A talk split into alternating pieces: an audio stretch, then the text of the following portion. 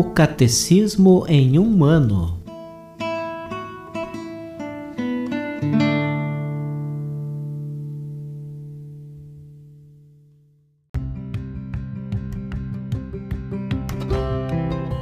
Olá, eu sou Luiz Felipe, seminarista da Diocese de Ponta Grossa, Paraná. Você está ouvindo o podcast O Catecismo em um ano. Vamos ler todo o Catecismo da Igreja Católica ao longo de 365 episódios. Estamos usando a tradução em português apresentada pela CNBB em 2013, baseada na edição típica em latim. Baixe o plano de leitura que você encontra na bio do Instagram, arroba Catecismo em um ano, ou na descrição desse podcast.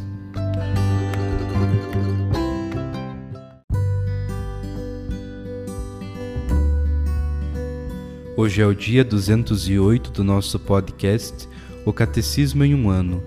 Nós vamos ler do número 1621 ao número 1624.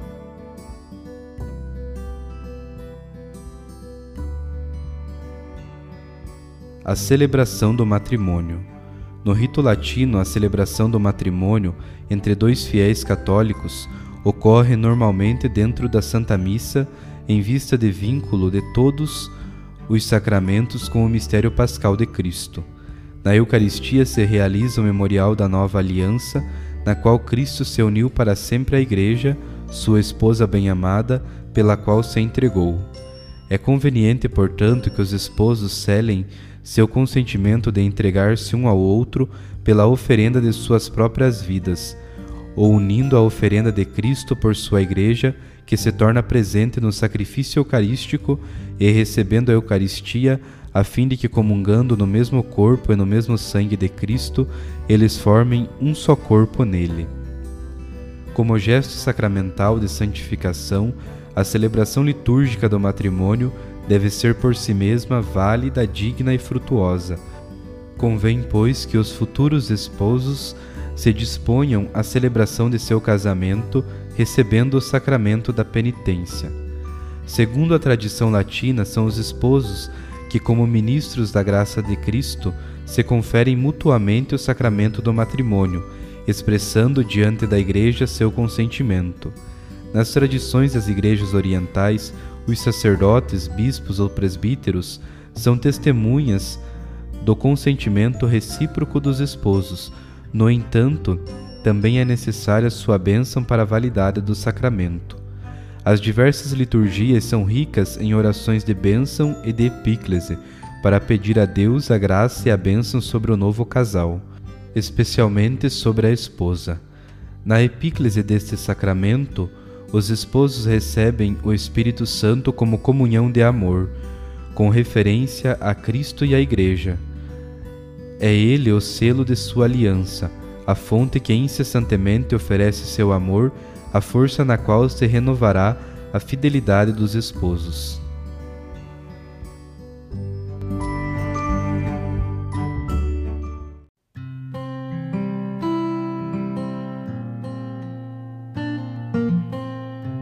Olá, eu sou Yuri, seminarista da Diocese de Ponta Grossa, no Paraná. Como um comentário adicional ao dia de hoje, vamos ler uma catequese do Papa Francisco na audiência geral de 22 de abril de 2015.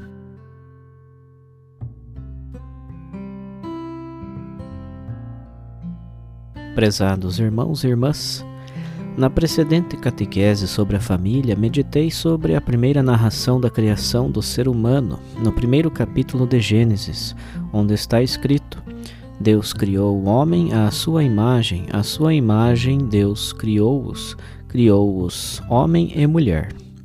Gênesis capítulo 1, versículo 27. Hoje gostaria de completar a reflexão com a segunda narração que encontramos no capítulo 2. Ali lemos que o Senhor, depois de ter criado o céu e a terra, plasmou, pois, o homem do barro da terra soprou nas suas narinas o fôlego da vida, e o homem tornou-se um ser vivo. Capítulo 2, versículo 7. É o ápice da criação. Mas falta algo. Em seguida, Deus coloca o homem num lindo jardim para que o cultive e preserve.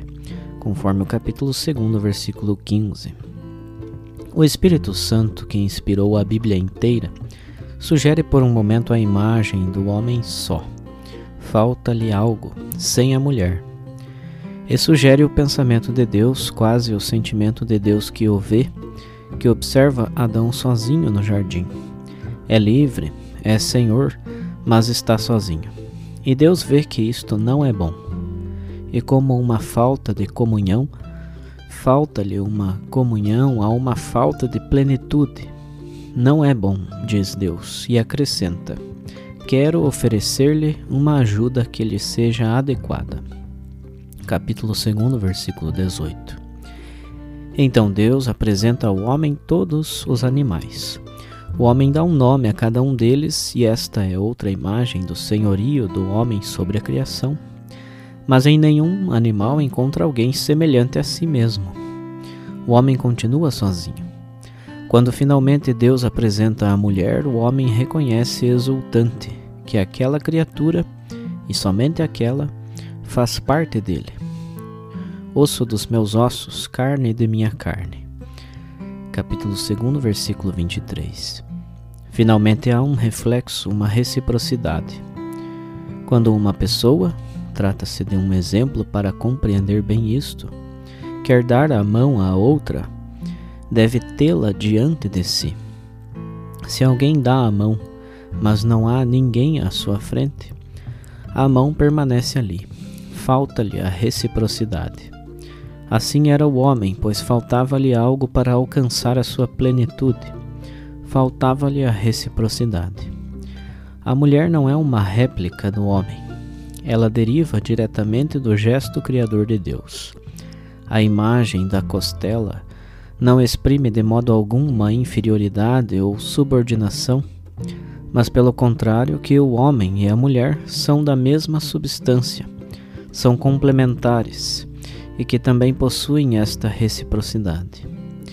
E a constatação de que, ainda na parábola, Deus plasma a mulher enquanto o homem dorme ressalta precisamente que ela não é de modo algum uma criatura do homem, mas de Deus. E sugere também algo mais.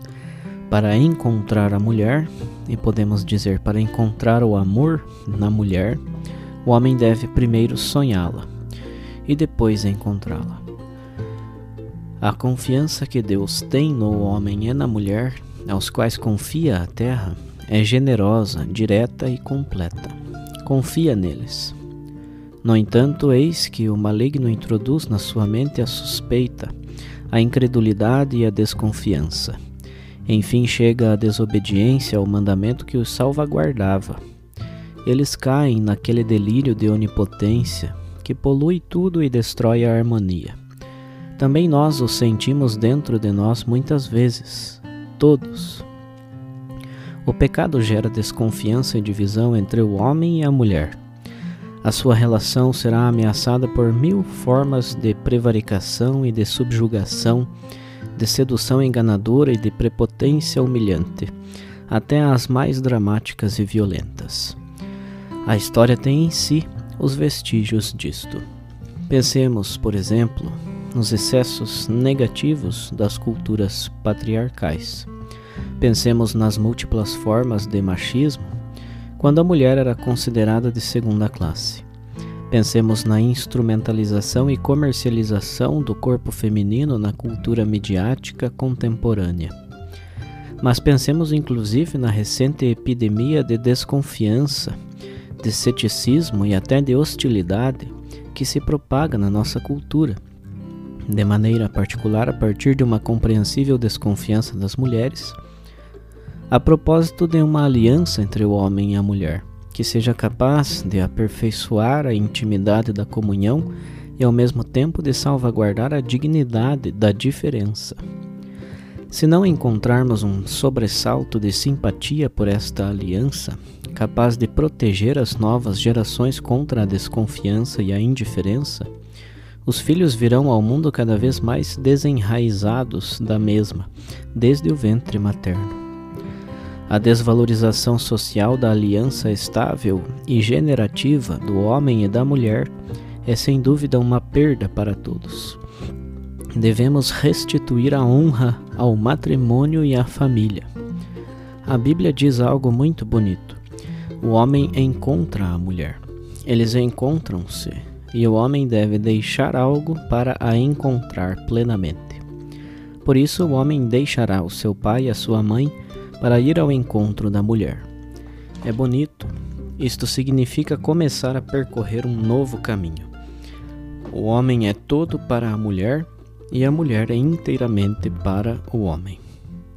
Por conseguinte, a preservação desta aliança entre o homem e a mulher, embora sejam pecadores e feridos, estejam confundidos e humilhados, desanimados e incertos, é para nós crentes uma vocação exigente e cheia de paixão nas condições de hoje. A mesma narração da criação e do pecado, na sua conclusão, confia-nos um ícone muito bonito. O Senhor Deus fez vestes de pele para Adão e para sua mulher, e vestiu-os. Gênesis capítulo 3, versículo 21. Trata-se de uma imagem de ternura em relação àquele casal de pecadores que nos deixa boquiabertos. A ternura de Deus pelo homem e pela mulher é uma imagem de guarda paternal do casal humano. É o próprio Deus quem cuida e salvaguarda a sua obra-prima.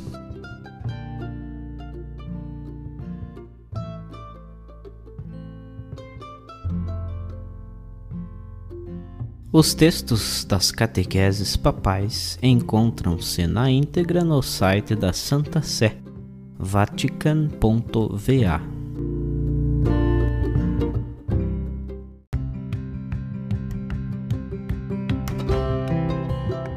Você acaba de ouvir mais um episódio do podcast O Catecismo em um Ano. Continue nesse bom propósito de aprofundar o conhecimento e a vivência da fé católica e procure participar da sua comunidade. Rezemos por todos que estão fazendo esse caminho de leitura do catecismo. Até amanhã!